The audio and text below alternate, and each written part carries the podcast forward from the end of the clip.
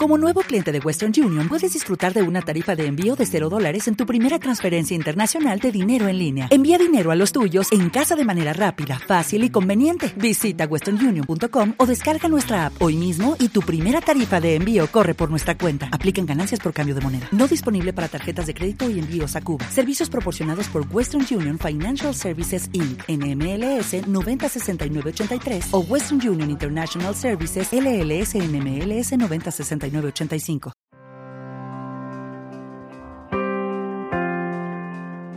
Como en la temporada pasada te ofrecemos una manera muy muy sencilla de apoyar el contenido que realizamos en este podcast y es a través de volverte uno de nuestros colaboradores a través de Patreon. Que digo yo que ya que colaboras con el cine español, pues colabora con el podcast de Esto también es política. Claro, sí es muy sencillo, tú solamente te metes en patreon.com barra Esto también es política y ahí puedes donar pues el dinero que quieras. Eh, o sea, todo lo que dispongas no lo quieres dar, bienvenido es. Un eurillo, bienvenido es. Desde un euro a, en adelante todo lo que quieras. Te metes en la página, analizas nuestros objetivos, nuestras recompensas, pues ya te lo piensas. Pero piénsatelo para bien, o sea, la, la consecuencia final es que por favor ayúdanos. Patreon.com barra esto también es política. Entra ahí, lo miras, te lo piensas y nos dejas tu pequeño donativo para que podamos seguir creciendo con el podcast.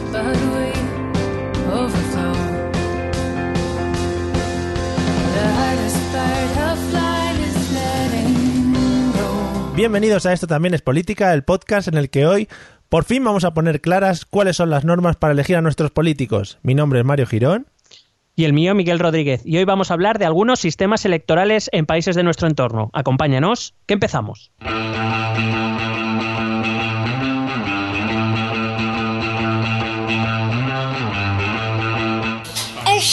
También es política.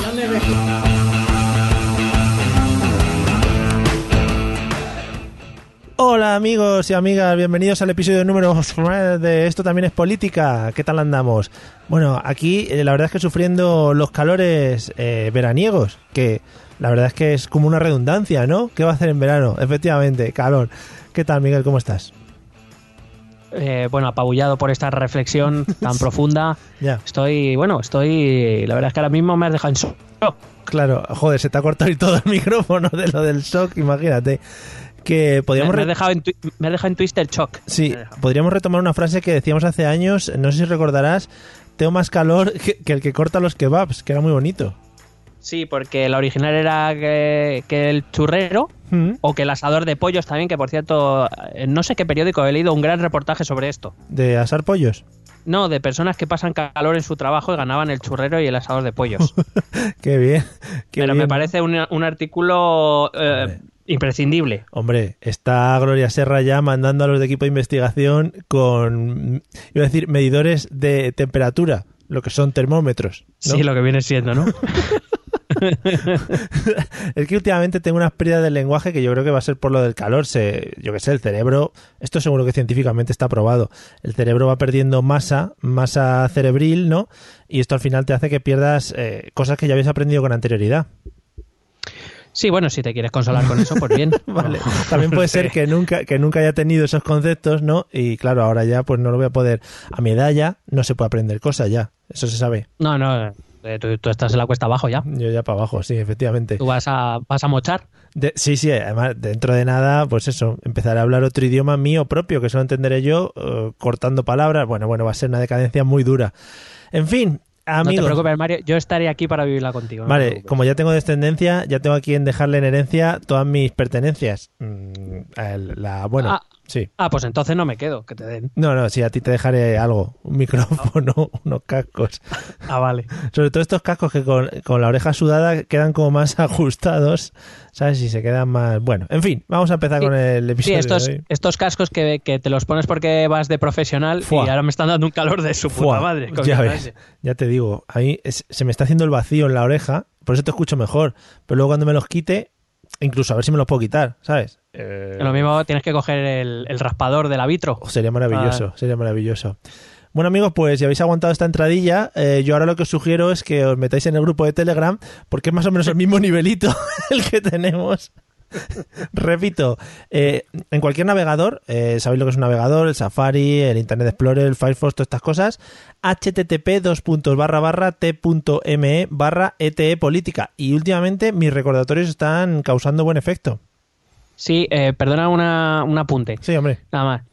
O sea, eh, es verdad que nosotros siempre eh, promulgamos ¿no? la integración de todos los colectivos o colectivas. Sí. eh, colectives. de- de todos- y colectives, pero ¿estás seguro que queremos gente en el grupo que use Internet Explorer todavía? Sí, bu- bueno, cuidado, ¿eh? Somos bastante Internet explorófugos. O sea que no nos gusta mucho, pero bueno, les aceptamos. Otra cosa es que nos hagan ralentizar el ritmo del grupo, que puede ser muy probable. Y eso no nos gusta, ¿vale?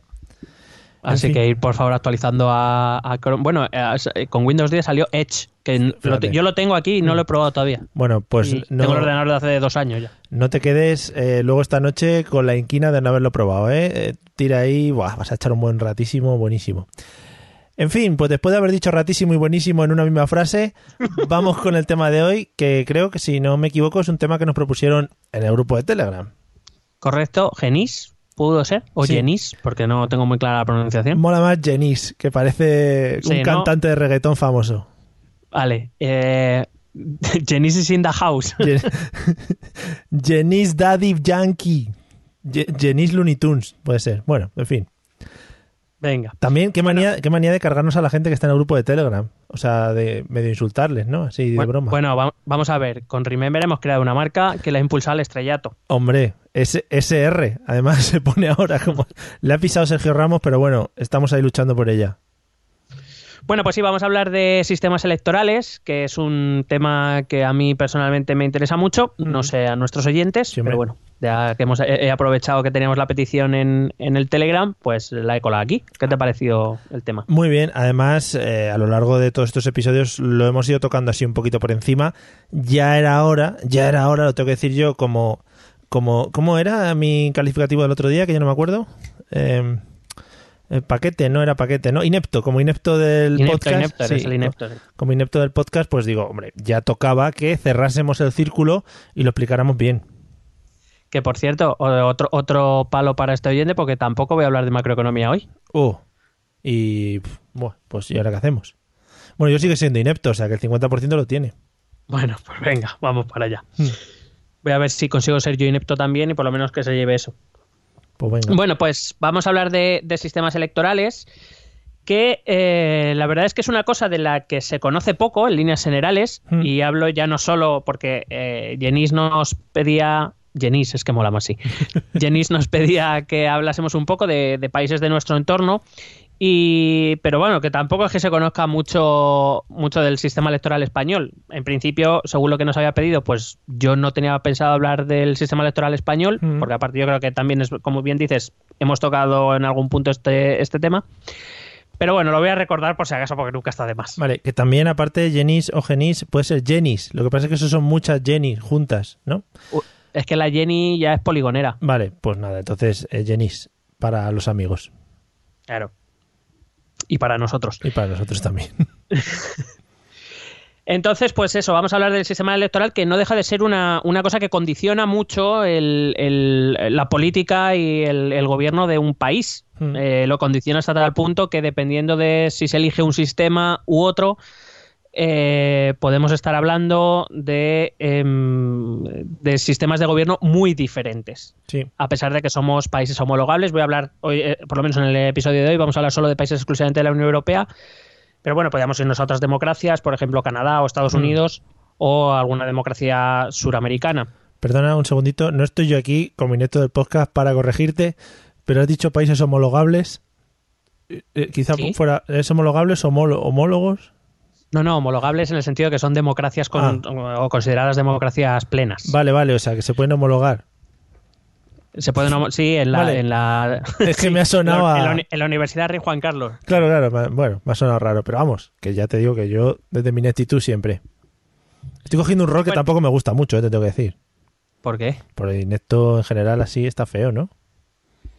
Sé Pero cosas. es que lo, hace- lo haces tan bien, Mario. Ya, efectivamente. Bueno, pues venga, homologuemos entonces.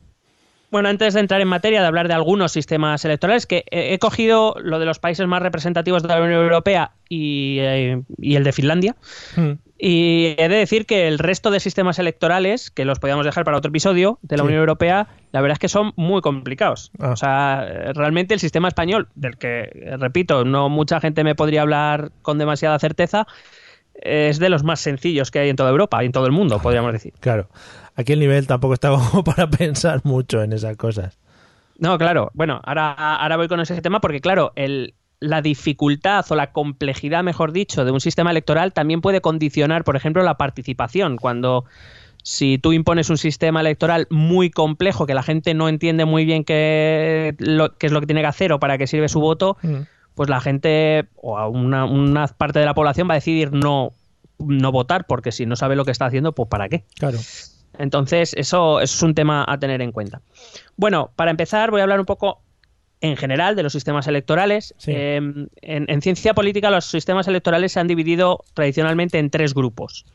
El primero que serían los sistemas mayoritarios. Estos sistemas eh, buscan, sobre todo, favorecer la gobernabilidad. ¿Esto qué quiere decir? Lo que busca es que el sistema haga de filtro para que en los centros de decisión, principalmente en los parlamentos, eh, se formen mayorías, mayorías consistentes. Es decir, que eh, los- el grupo o los dos grupos más votados sean un número grande de diputados que favorezca la formación de gobierno. Hay que recordar que en la mayoría eh, de los países democráticos el gobierno lo nombra la Asamblea Legislativa o el Parlamento.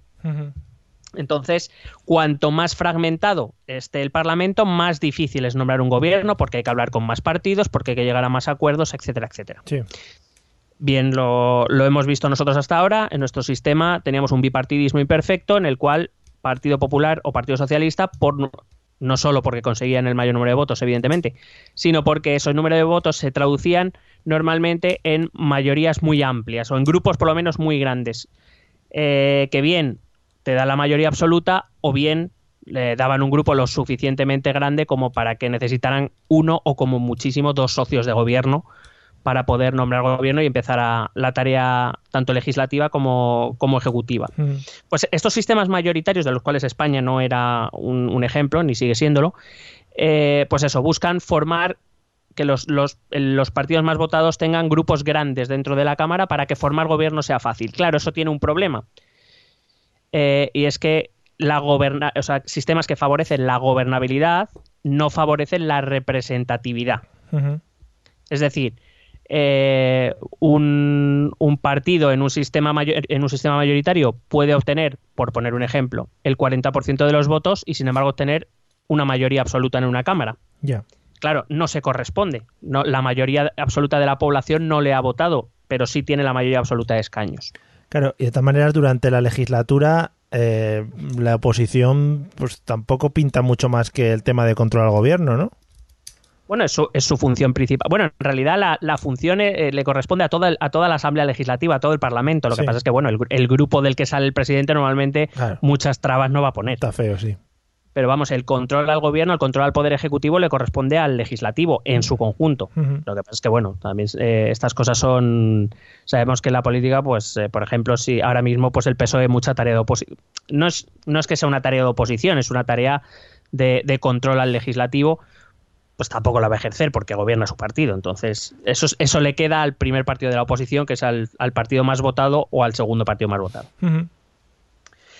Luego existirían los sistemas proporcionales. Nos vamos al otro lado. Son esos sistemas que lo que buscan es ajustarse al máximo a lo que vota la gente. Es decir, el ideal de un sistema proporcional que no existe en, en pureza eh, sería que si a un partido le votan el 40% de los votantes, tenga el 40% de los escaños. Sí. Es decir, que sea una representatividad pura. El problema de estos, eh, de estos sistemas, pues que si, si son países con muchos partidos, con, una, con un voto fragmentado, pues va a ser difícil, va a ser mucho más difícil nombrar gobierno o llevar políticas adelante, porque vas a tener que poner de acuerdo a muchos grupos con intereses muy diferentes. ¿vale? Eh, democráticamente. estos quizás son los que en los últimos años se vienen reclamando más, a caminar hacia, hacia sistemas más proporcionales, pero claro, plantean este problema que no deja de ser importante, que ha dejado, que dejó, por ejemplo, eh, Bélgica, que tiene un sistema eh, más proporcional que otra cosa, pues eh, estuvo año y medio sin gobierno porque no eran capaces de ponerse de acuerdo. Mm. Entonces, y aquí en España, pues porque Pedro Sánchez decidió presentarse a la investidura eh, después de las elecciones de diciembre de 2015, decidió presentarse a, la, a, la, investidura. Si no, el tiempo no hubiera empezado a correr y a lo mejor todavía seguían negociando aquí quién, quién gobernaba. Hubiera estado muy divertido. Por cierto, España tampoco es un ejemplo de sistema proporcional. Vale. Eh, y luego está el tercer grupo, que es precisamente todos los sistemas que andan que, que, están a caballo entre estos dos. Se les, se les llama, en ciencia política se les llama sistemas mixtos, e intentan conjugar las dos cosas. Un sistema que sea lo suficientemente proporcional o representativo para que, para que la ciudadanía se sienta representada más o menos conforme a, lo que ha votado, pero que imponga algún filtro que proporcione ventaja a los partidos más votados de tal manera que cueste un poquito menos llegar al gobierno mm. eh, o formar gobierno. España sí sería un, ejemplo de estos sistemas, aunque luego lo veremos más, más detenidamente. Vale. ¿Te ha quedado claro esto? ¿Lo he explicado bien, Mario? Sí, no, lo has explicado bastante bien. Creo que la gente está tomando notas además y ahora pues lo que quiere es ir al detallito de cada uno, porque supongo que eh, esto es en líneas generales y cada uno adaptará más o menos según le convenga o dependiendo de la historia de su país o de cómo lo hayan llevado, ¿no? Claro. Eh, elegir un sistema electoral no es algo fácil y depende de muchos factores. De hecho, no hay dos sistemas electorales iguales en el mundo. Mm. Cada país tiene sus propias, su propia idiosincrasia. Y, por cierto, una palabra que no sé si te habrá pasado a ti. Yo antes creía que se escribía con C y la gente lo decía con S porque era muy bailonga. Eh, ¿sabes? A ver, idiosincrasia, ¿cómo? Claro, idiosincrasia. Yo pensaba que era la idiosincrasia. Hace, eh, bueno, a ver, te estoy hablando hace muchos años. Claro, que no, que era idiosincrasia. Muy bonita la palabra, además yo la uso para todo para la idiosincrasia de la barra de pan, por ejemplo, cuando bajo a comprar. bueno, es que eso es muy importante, ¿eh? esa idiosincrasia. eso es muy idiosincrático, además. En fin. Bueno, pues eso digo que la, elección de un sistema electoral, eh, la verdad es que es una de las decisiones, casi podemos decir, más trascendentales de cualquier democracia. Eh, hay que partir de una idea. No, no existe, y esto lo, deberíamos ser conscientes todos, no existe el sistema electoral perfecto. Hmm. siempre, por una razón o por otra, Em, tendrá algo que consideremos que va en contra de la, de la, del propio sistema. Si elegimos un sistema representativo o un sistema proporcional, pues entenderemos que será muy difícil gobernar y por tanto aquí nos avanzará. Si elegimos un sistema mayoritario, entenderemos que pues que no representa lo que la ciudadanía vota. Y si incluso si elegimos un sistema mixto pues como hemos visto aquí en España los fallos pueden aparecer por un lado o por el otro. No existe el sistema electoral perfecto no ningún país lo tiene y por tanto deberíamos abandonar la idea de que em, de que ese existe y que si no lo ponen es porque a nadie le interesa eh, nuestro sistema electoral por poner un ejemplo del que ahora hablaremos tiene sus cosas buenas tiene sus fallos puede ser cambiado hay cosas que podrían ser cambiadas siempre y cuando se llegue al consenso pero que incluso con ese cambio el sistema electoral no va a ser perfecto tampoco. Y esto es algo que deberíamos tener eh, metidos todo en, lo más hondo de nuestro ser desde ya. Pues nada, amigos, ha sonado muy a, como el duende que tenemos dentro, ¿no? Que en el alma, que nos llegue dentro del alma y lo tengamos todo metido ahí. Y, y yo creo, ahora ya serio, que, que muchas veces Mm, ya tiramos contra el sistema electoral por, por vicio, ¿no? Sin saber muy bien, como dices tú antes, de qué va o cómo se, o cómo se, eh, cómo está creado, cómo está hecho, o con qué trabaja, ¿no? Tiramos, tiramos contra el sistema electoral por vicio, además eh, tiramos contra lo que nos dicen. Porque, por ejemplo, eh, bueno, me voy a esperar a cuando hablemos de España, así no, no vale, mezclo temas. Vale. y como bien tú decías, antes de empezar con el detallito, cada país, como digo, tiene un sistema electoral diferente y como bien tú dices, ese sistema pues depende de sus peculiaridades, de los eh, intereses que tenga eh, quien decida qué sistema electoral eh, se utiliza, las diferencias históricas, sociales, culturales, económicas, todo, todo influye en la elección del, sistema electoral y por eso no hay dos iguales en el mundo. Pues supongo, supongo que no será una cosa fácil de cambiar. Bueno, en conjunto no. Puedes, puedes cambiar eh, cosas que pueden ser muy importantes, pero digamos, derribar un sistema electoral completo y construir uno nuevo es más complicado. es, más complicado porque precisamente los sistemas electorales que llegan a nuestros días, el nuestro, por ejemplo, tiene 40 años, pero hay, hay democracias que, tienen sistemas electorales, eh, les va a hacer dentro de poco un siglo, tienen, tienen 70, 80, 90 años.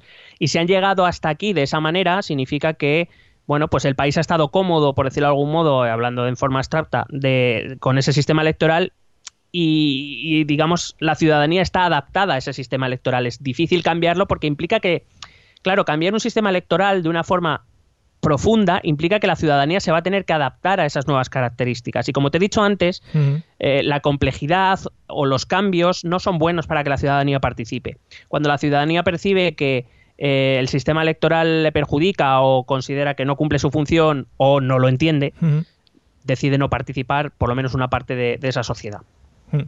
Y eso, y evidentemente la función de un sistema electoral es que participe eh, cuanta más gente mejor. sí, sí, puede ser toda. Sería, sería lo suyo, sí, sería maravilloso. Eh, por ejemplo, para elegir algunos, eh, para elegir un sistema electoral se deben seguir algunos criterios. Se debe asegurar que sea un sistema democrático. Y esto, quiero decir, conocemos sistemas electorales que no son del todo democráticos. Podemos, iba a hablar de Rusia, pero no me voy a mm, meter en ese jardín. Por favor, sí, sí, no pero eh, bueno, últimamente que vuelve a salir mucho en las noticias, el sistema venezolano, por ejemplo. Vaya, vaya. O los sistemas centroamericanos, o muchos, eh, o los, o donde existan sistemas de votación en, en algunos países asiáticos o africanos. Bueno, em, un sistema electoral tiene que asegurar que el sistema sea democrático completamente. Tiene, como te he dicho antes, un sistema electoral tiene que asegurar que las elecciones sean accesibles a, a los ciudadanos yo estoy convencido de que si trajésemos, por ejemplo, el sistema, el sistema electoral de algún otro país de nuestro entorno aquí a España, muchos dirían que va a votar Rita de Singer. Ya. Pero porque, hay que hacer mucha movida. Porque es complejo, porque, por ejemplo, hay países, ahora te hablaré, por ejemplo, de Alemania, que, donde tienes que votar dos veces, y, cómo se configura el Parlamento. Es decir, yo lo voy a intentar explicar lo mejor posible, pero es complejo. Y probablemente a los 10, 12 años, pues la gente ya se haría, y sobre todo las nuevas generaciones, que que digamos votarían por primera vez ya con ese sistema se harían y con el paso del tiempo todo se arregla pero habría un paso del tiempo donde, donde yo creo que muchos ciudadanos dirían que, que, pasan, que para qué. Claro, aquí estamos acostumbrados al final a papeleta, que eh, pues lo que hemos dicho muchas veces, ni siquiera te lees las personas a las que estás votando, eh, simplemente lo coges por el logo, sobrecito y para adentro, ¿no? Y luego ya cañas, tapeo y lo que toque. Claro, eso tiene sus pros y sus contras. Su pro, que es muy fácil, es decir, no tienes que pensar mucho. Hmm. En el fondo son listas cerradas donde tú no decides nada, tú votas al partido que consideras que tiene un programa electoral que es que, bueno, por, ser optimista. Es que le estabas contando y te estaba entrando la risa. Sí, sí, me, lo he querido creer, pero es que ni yo me lo he creído. Pero bueno, vale, sí, que tiene un programa electoral o un ideario o un líder que te cae bien o lo que sea y votas ese partido y ya está, no tienes que tomar más decisiones. Eh, pero en otros países se toman más decisiones y en algunos se toman varias decisiones, no es que se tomen dos decisiones, que se toman varias decisiones. Entonces, eh, claro, pues eh, eso es un, pro, que es muy fácil votar. Mm. La contra, pues que tienes una capacidad de decisión como votante y como ciudadano muy limitada. Que otros, otros ciudadanos en otros países de Europa tienen más capacidad de decisión o más capacidad de dentro de lo que es un ciudadano, dentro de muchos, pues tienes más capacidad de influencia dentro del resultado final. Sí. Luego los sistemas electorales eh, tienen que proporcionar legitimidad al, elegido, es decir, los sistemas electorales no solo consisten en cómo eh, cómo se debe votar y cómo se debe transformar eso en escaños en una asamblea legislativa, sino que tiene que asegurarse también que el voto es, eh, es limpio, que el conteo es limpio, que eso, también lo tiene que asegurar un sistema electoral. Em, y por último, ya antes de meterme en, el tema propio, voy, quería traerte em, o quería simplificarlo un poco para, para no aburrir demasiado, pero sí quería contar que un sistema electoral no solo se compone, normalmente la gente cree que aquí, por ejemplo, en España, eh, la culpa de todo la tiene la ley DONT. Y yo quería decir que la ley DONT o la fórmula DONT es una, una de las características que tiene un sistema electoral, pero que no es la única. Que hay más cosas que cuentan y que a lo mejor el problema aquí en España no es la ley DONT, sino es otra de esas características. Entonces, todos los sistemas electorales tienen que contar sobre todo con cinco elementos. El primero es la- lo que llamamos circunscripción, que no, que supongo que lo habrás oído y supongo que sabrás lo que es. Sí. Eh, más o menos. pero lo, Pero- pero- lo voy a explicar yo, ¿no? Sí, sí, venga, te dejo que lo cuentes tú. Venga. Gracias. Bueno, básicamente una circunscripción o, o- o el territorio donde se va a votar se divide en circunscripciones que son unidades territoriales Eso, eso. Hmm. que normalmente tienen un acceso eh, a un número exclusivo de escaños. Mm. Es decir, por ejemplo, aquí en España la circunscripción electoral es la provincia Sí. y cada provincia reparte un número de escaños. Eh, nosotros no votamos a 350 diputados, sino que, por ejemplo, aquí en Madrid se reparten 36 escaños. Esos 36 salen de Madrid y nadie que no vote en Madrid puede, eh, puede votar por ellos. O sea, perdona, eh, creo que sí, pero las listas entonces son diferentes, ¿no? En cada... Bueno, depende del sistema electoral. Hay sistemas electorales en los que, por ejemplo, el cabeza de lista se puede presentar por todas las circunscripciones o por, o por dos circunscripciones, Sí. eh, o lo como ocurre aquí en España, donde uno solo se puede presentar por una circunscripción y en una lista cerrada y no puede ir en otras listas. Si, si fuese así, ese candidato quedaría automáticamente excluido de las listas. Vale, entonces, eh, por ejemplo, eh, Pedro Sánchez solo se presenta en una. Pedro Sánchez se presenta por Madrid. Vale. Es diputado. Bueno, ahora no es diputado porque renunció Vale, al escaño. sí. Pero, cuando, pero en 2016 fue diputado por, elegido diputado por Madrid, igual que Mariano Rajoy, que a pesar de ser gallego se presentó por Madrid. Nos ha jodido, por si acaso, ¿no? Hombre, claro, porque evidentemente eh, cada partido coloca a sus eh, primeros espadas en aquellas circunscripciones donde está segura que va a sacar ese escaño. Si no, no le pondría. Ya. Vale, vale. Eh, bueno, entonces, esa es la, pre- la primera cuestión, la circunscripción, y es muy fácil entender que cuanto más dividido esté el territorio, menos proporcionalidad habrá en, en la Asamblea Legislativa. Eh, la segunda de, esa- de esas, eh, de esos elementos, el segundo elemento sería el tamaño de la asamblea o el número de eh, escaños a elegir. Eh, que como he dicho antes, se dividen en las circunscripciones. Aquí, por ejemplo, para 350 diputados, cada provincia tiene asignado un número concreto. La suma de todos hace 350. Volvemos a lo mismo. Provincias que tengan muchos escaños a repartir significará que la proporcionalidad será más alta. Porque claro, cuanto más hay repartir, más capacidad hay de, de aproximar el porcentaje de voto y el porcentaje de escaño. Pero claro, si tú vas a Soria, que es el caso más típico, siempre se pone en ciencia política aquí en España, Sí. cuando se habla del sistema electoral español, Soria reparte dos diputados. Por mucha proporcionalidad no puede ser, porque o solo hay dos partidos y cada uno recibe el 50% o uno el 100%, eh, ya está, no hay más por- posibilidades de, de proporcionalidad. En el momento que se vota a cinco partidos en Soria, mm, da igual, proporcionalidad ya no va a existir. Ya. La tercer- el tercer elemento es la fórmula electoral. Aquí es donde encuadraríamos la famosa eh, fórmula DON, de la que hablaré ahora cuando hable de España, pero que no es otra cosa que es el método, generalmente matemático, que se utiliza para convertir los votos en escaños. Es una fórmula matemática eh, que más o menos influye a la hora de eh, pues otorgar más proporcionalidad, más un sistema más mayoritario o un punto medio entre ambos. No lo hemos inventado aquí, ¿no? No, no, no, no. Vale. Ni mucho menos. No, pero las fórmulas electorales vienen de hace mucho tiempo. O sea, te estoy hablando del siglo XIX. O sea, que no, vale. no somos eh, especialmente novedosos. Ya, me lo esperaba. El cuarto elemento es el umbral de acceso al reparto. Eh, a lo mejor esto no, no es muy conocido, pero eh, casi todos los sistemas electorales, no todos, es verdad, pero casi todos los sistemas electorales incluyen un umbral de acceso al reparto. Eso quiere decir un porcentaje mínimo de votos que tiene que recibir un partido para poder acceder al reparto de escaños.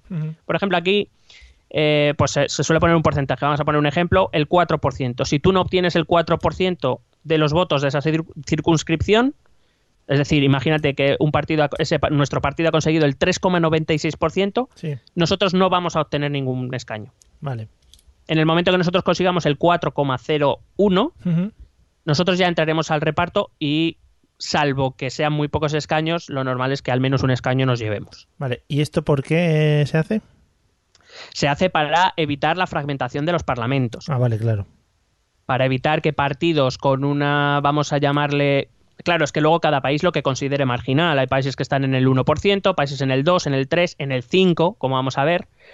Entonces, dependiendo de lo que cada país considere, lo que quieren es que países sin, por decirlo de algún modo, con un eh, número de votantes no representativo o no especialmente representativo entre en las cámaras, convirtiendo la cámara pues a lo mejor en un si, no, si no, hubiese umbral de, de, acceso, pues a lo mejor tendríamos una cámara con 24 partidos o 25 partidos y si ya es difícil ponerse de acuerdo entre 12 13, pues imagínate entre 25. Ya. Hmm.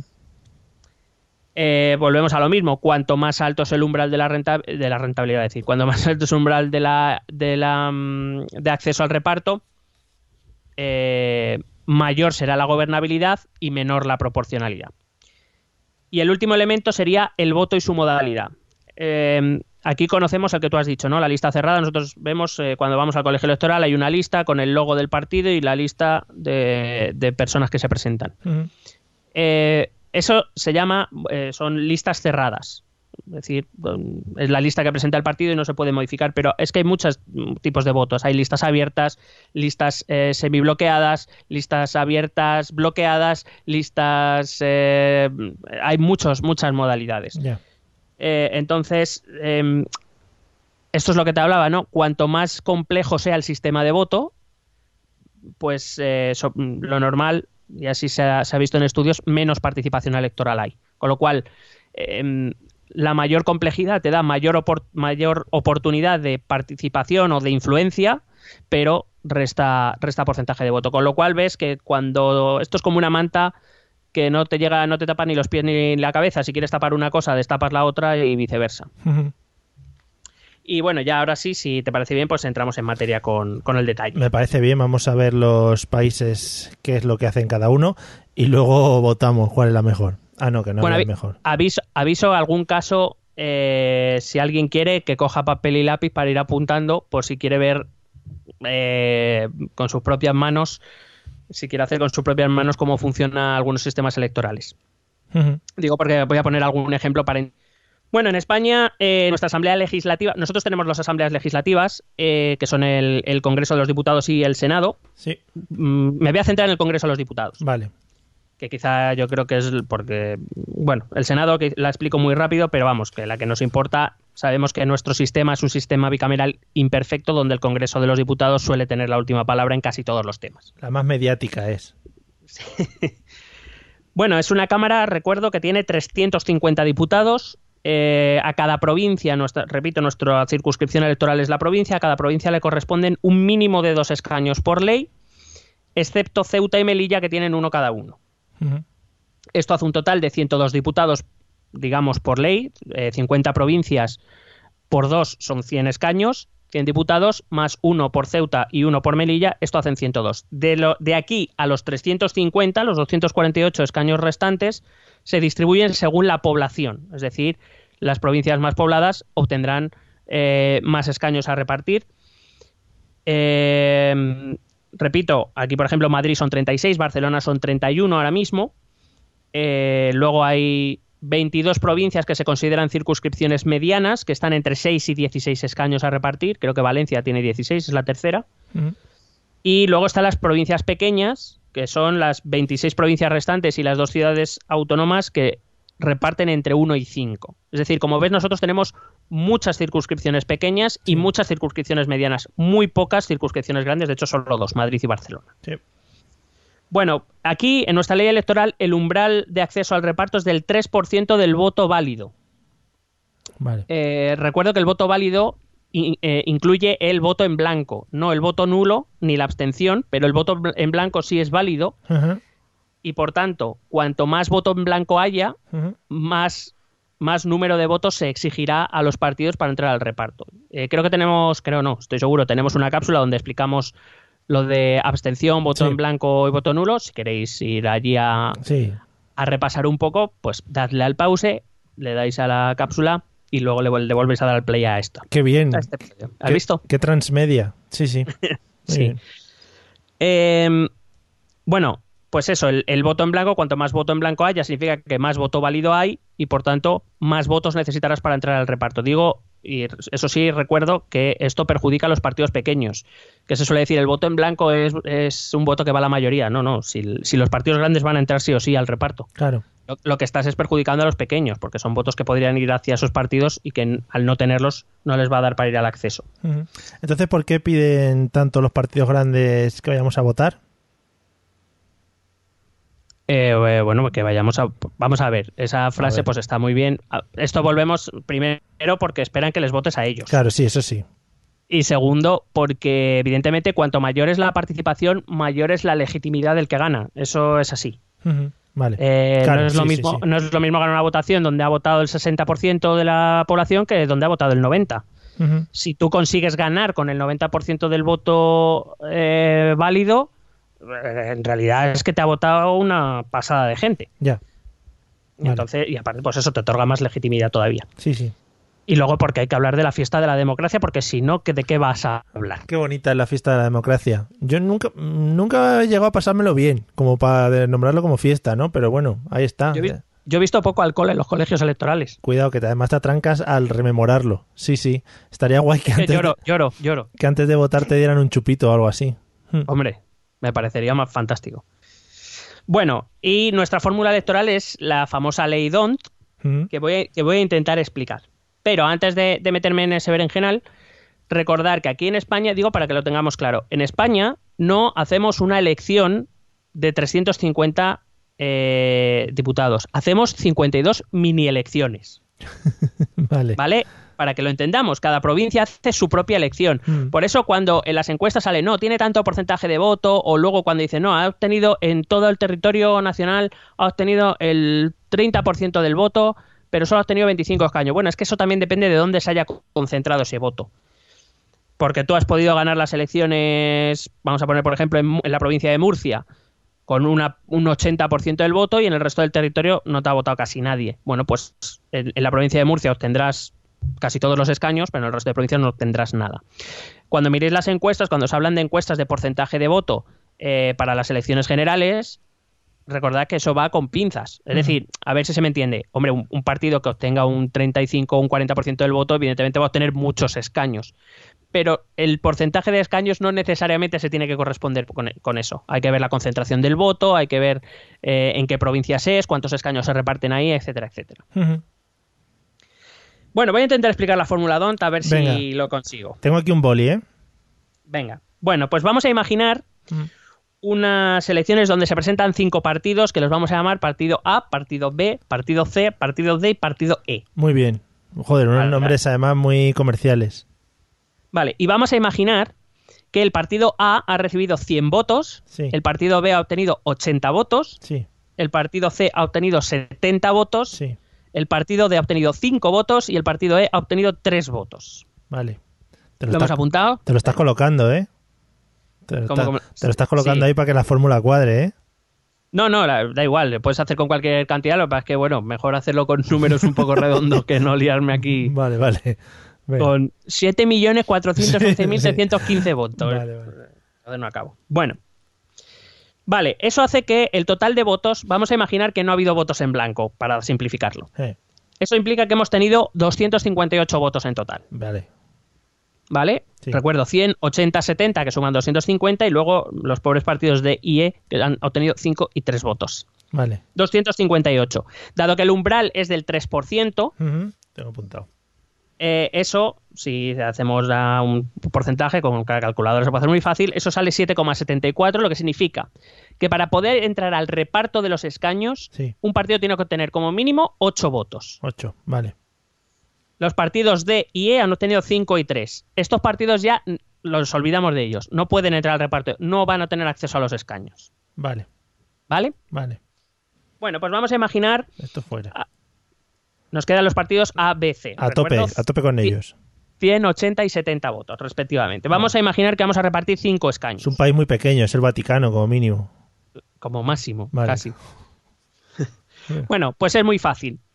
Colocamos, hacemos una especie de tabla, Tabla. y ponemos el número de escaños. arri- O sea, en la izquierda nos queda el partido y el número de votos. Pone, digamos esto como si fuera el Excel. Sí. En la columna de la izquierda el partido, en la segunda columna el Vale. número de votos. Vale, lo tengo, Y ahora arriba, en la fila de arriba, Sí. vamos a poner 1, 2, 3, 4, 5, que es el número de escaños que vamos a repartir. Cinco. Sí, venga. Vale. En la columna 1 lo que vamos a hacer es dividir el número de votos por el número de escaño. Venga. Entonces, en la columna del 1 es muy fácil. 100 entre 1. 100 entre 1, 100, 80 entre 1, 80, 70 entre 1, 70. A tope con, el- con la columna del 1. Estos son los números de- el número de votos que tienen estos partidos para acceder a su primer escaño. Vale. ¿Quién, ga- quién gana? El A. El partido A que tiene 100. Por tanto, tachamos ese 100 Ese y el primer escaño se lo lleva al partido A. Oh, yeah. Vale, dado que hemos tachado el- la columna 1, vamos en ese partido A la columna 2. 100 entre 2, 50. 50. Seguimos teniendo tres números, 50, 80 y 70, ¿verdad? Ah, joder, vaya guapo. Sí, sí, sí. Vale, ahora, ¿cuál es el número más alto? El 80. Es que fíjate que iba a hacer el 80 por 2, pero claro, es que no hemos avanzado eso. Hmm, Claro, es que ellos todavía no han obtenido su primer escaño. qué guapo. El, el segundo escaño, el número más alto es el 80 del partido B. B, sí. Pues el escaño número 2 se lo lleva el partido B.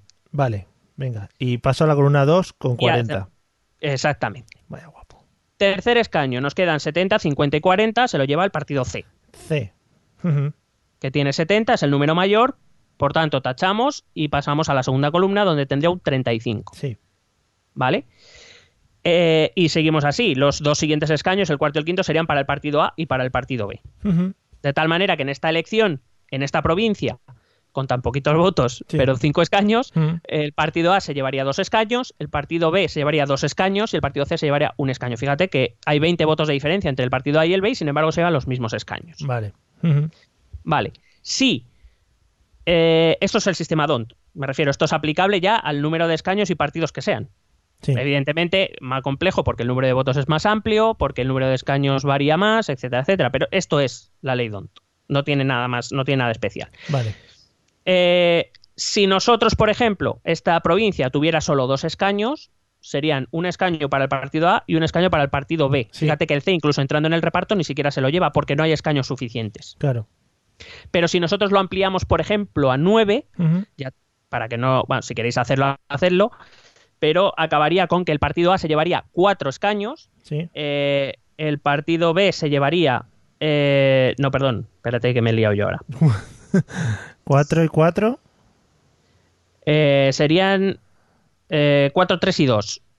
4, 3 y 2. Vale. Sí, serían 4 y 3 y 2 porque el noveno, eh, la cantidad del partido A, a pesar de estar en una columna más a la derecha, sería mayor que el del partido C. Porque claro, a pesar de que se va dividiendo, llega un momento en que el divisor del partido más votado es más alto que el del menos votado. Sí. No sé si me explica. Sí, sí, sí. Es, es- o sea, es ir plantando la tabla y sale. Claro, entonces serían 4, 3 y 2. De esa manera, co- con, esto lo que quiero explicar es que cuanto más escaños, cuanto más escaños se repartan, más proporcional es. Fíjate que 100, 80, 70, 4, 3 y 2. Es, ma- es creo que es bastante más justo que 2, 2 y 1, por ejemplo. Sí. Eh, entonces, simplemente con esto quería explicar, aparte de para que entendamos la ley DONT, Que entendamos que el gran problema de España a la hora de la proporcionalidad es, primero, que tenemos circunscripciones muchas, muy pequeñas, Sí. y, se- y segundo, que quiero decir, por ejemplo, las elecciones al Parlamento Europeo, eh, España es circunscripción única. No, la circunscripción es todo el territorio nacional. Por favor, alguien que le interese, que vaya a los resultados de las últimas elecciones europeas y verá cómo, eh, con la misma fórmula, la fórmula DONT, el porcentaje de votos obtenidos en todo el territorio nacional y el porcentaje de escaños obtenidos son bastante cercanos. Es decir, el problema de nuestra representatividad no es la ley DONT, es la circunscripción. Pero la gente prefiere atacar a la ley DONT por no sé muy bien por qué. Pobre DONT que se estará revolviendo en su tumba. Ya pero no tiene otra cosa que hacer. Que, entonces, si ampliásemos la circunscripción, ¿qué cosas cambiarían? Bueno, eh, si simplemente cambiásemos la circunscripción, por ejemplo, a la comunidad autónoma, ya no digo al territorio nacional, Ah, eh, por ejemplo, varios partidos exigen lo de un, un ciudadano, un voto y que todos los votos valgan igual. Para eso hay que poner circunscripción única. Es decir, eh, se cuentan los votos de toda España y se reparte conforme a eso. Sí. Y ya os digo yo que el, re- el reparto va a ser bastante, eh, bastante parecido en porcentaje de escaños y porcentaje de votos. Pero claro, cu- si tú, por ejemplo, amplías, aunque solo sea la comunidad autónoma, pues hombre, ya vas a notar un cambio y tampoco vas a abandonar la gobernabilidad del todo, porque sigue sin ser circunscripción única. O sea, hay, por- hay muchas comunidades autónomas, por ejemplo, La Rioja, Murcia, eh, Islas Baleares, son comunidades uniprovinciales que, que van a seguir lastrando un poco esa proporcionalidad. Pero sí creo que sería un sistema un poco más justo. Pero bueno, esto es una opinión personal y cada uno defenderá lo que crea conveniente. Vale. Eh, no sé si hemos entendido la ley DONT y el sistema para elegir el Congreso. Sí, sí, sí, sí, sí, a mí me ha quedado súper claro. Me he hecho la tabla y me ha salido. Vale, por si acaso, solo voy a hablar del Senado español, eh, pero, pero bueno, por si acaso ya que nadie se quede con las dudas de cómo se elige el Senado. En el Senado existen dos tipos de senadores. Está lo que llamamos senadores autonómicos. Estos son designados por los parlamentos autonómicos, por las comunidades autónomas. ¿Vale? Son, son senadores por elección indirecta. Sí. Y se elige uno por comunidad autónoma y uno por cada millón de habitantes. Vale. Y en total son 58 senadores. Ujú, ¿Vale? Vale. Eh, el resto, los 208, porque el Senado tiene 266 senadores, eh, los otros 208 se eligen en las mismas elecciones que elegimos al Congreso de los Diputados Sí. y el- se eligen cuatro por provincia peninsular, tres por provincia insular, dos por ciudad autónoma y uno por eh, cada isla un poco relevante o grande. Eh, eh, que eso hacen los 208. Y bueno, por ejemplo, eh, simplemente apelando a la, a- a la experiencia de cada uno, cuando nosotros vamos a votar al Senado, recibimos una hoja con todos los partidos y con un número de candidatos que siempre es, salvo en las que solo se elige un senador, siempre es uno menos de lo que se elige. Por ejemplo, aquí en Madrid se eligen cuatro senadores, recibimos esta lista en color salmón, donde aparecen todos los partidos y por cada partido hay tres opciones para elegir. Vale. Pero aparecen los tres candidatos y al lado un hueco en blanco. ¿Por qué? Porque el sistema de elección, nuestro sistema de elección para el Senado es un sistema de listas abiertas. Tú puedes, tú tienes que escoger tres senadores o un máximo de tres senadores. Tú si quieres solo puedes esco- escoger a uno o a ninguno o a, a dos. Pero pueden ser los tres que tú quieras y pueden ser de partidos diferentes. Lo cual, eh, por un lado, est- estaría bien si yo supiera quiénes son los senadores que se presentan por mi provincia. Claro. Porque yo no los conozco a casi ninguno, por no decir a ninguno, porque al Senado deben mandar a yo que sé quién. Cuando tenemos que, que marcar en, la, en las listas del Senado a la gente, vamos, yo no sé cómo hará el resto de personas, pero yo suelo marcar a los tres primeros, normalmente del partido que más o menos me interesa. O a los, es, lo, no- a los- es lo normal. Es lo normal que votes a los tres que presenta tu partido, o como mucho dos, y uno ahí te la juegues a ver si conoces a alguien. Ujú. Pero es verdad que, por ejemplo, un sistema de listas abiertas está muy guay, porque queda muy guay, hay que decirlo, y está muy bien, pero el problema de eso es que un sistema de listas abiertas tiene que ir acompañado de un, de un sistema o de una campaña electoral donde yo pueda conocer al senador que me va a representar. Y esto aquí no existe en España. Ya. Entonces, pues, no sé, queda muy chachi decir que tenemos un sistema de listas abiertas, que son muy progres, que tam- tampoco entiendo muy bien porque esto es muy progre, pero bueno, queda muy progre, pero no sirve de mucho, la verdad. Más allá de que el Senado tampoco es que sirva para demasiado. Ya. Bueno. Pues para rellenar otra hojita por ahí y saber que estamos votando a alguien. No sé. Bueno, de todas maneras, se me ha quedado en el tintero, pero bueno, que es fácil adivinar que los, eh, los cuatro candidatos que más crucecitas tengan son los que irán al Senado por esa, por esa provincia. No tampoco hay que, que quebrar Sí. mucho la cabeza. Como cuando elegíamos delegado de clase, efectivamente. Cor- Que normalmente era al más tonto para echarnos unas risas. Aquí también suele pasar, ¿eh? A veces. Sí, sí, por eso digo. Bueno, explicado España, si lo hemos entendido, paso a nuestros vecinos de Portugal. Vamos allá. Portugal. Bueno, Portugal eh, tiene una sola cámara, que es la Asamblea de la República, que está compuesta por 230 miembros. eh, y personas, con, o sea, miembros y personas. Sí. vale. Venga. A tope. Eh, Portugal tiene 22 circunscripciones electorales, fíjate que nosotros tenemos 52. Ujú. Ellos tienen 22 circunscripciones electorales, que son 18 distritos administrativos de lo que, vamos, podemos conocer la, la Portugal que está pegada a nosotros. Luego tiene dos regiones autónomas, que son las Islas Azores y las Islas Madeira. Y luego aparte tiene dos escaños, o sea, perdón, dos circunscripciones que reserva para portugueses en el extranjero. Uno para los portugueses residentes en otros países de Europa y otro, otra circunscripción para los portugueses residentes en otros países del mundo que no sean europeos. Vale. Fíjate, cosa que eso, por ejemplo, nosotros no contemplamos. Pero entonces cuando tú mandas eso, cuando tú mandas tu voto por correo, te pones en la circunscripción que tú has vivido o en la que, no sé, tuvieras- De la, sí, en la que tú tienes arraigo, sí. Vale, la que te sale Vamos, el pito, tú- vamos. pues. la, eh, la última, cuando tú te vas, a ver, cuando tú te vas al extranjero, eh, bueno, tú tienes que, deberías hacer dos cosas. La primera es eh, apuntarte al censo de españoles en el extranjero para que te tengan controlado, Sí. para poder pedir luego el voto rogado, que eso sí que habría que eliminarlo y buscar otra fórmula. Pero bueno, esto está muy bien porque sale todas las campañas electorales también, pero nadie hace nada. Claro. Es, es una de las cosas magníficas que me encanta de nuestra política, que es como hay como tres o cuatro o cinco partidos que hablan de la necesidad de cambiar el voto rogado y por qué no luego cuando llegan esos cinco partidos no hablan y lo cambian. Lo de siempre, porque se olvida y bueno, las cosas pasan, la vida. No, y claro, y está Cataluña y eso. Oh, Cataluña, uf. Eh, bueno, pues eh, eso, registrarse en ese censo, eh, estar actualizado y luego cuando te vas, o sea, ver en, bueno, supongo que ver tampoco es necesario verlo, pero asegurarte que sigues en el censo electoral español. Eh, cuando tú te vas, tú estás en el censo de una provincia. O sea, tú estás censado, esa tarjetita que nos mandan antes de cada votación, Sí.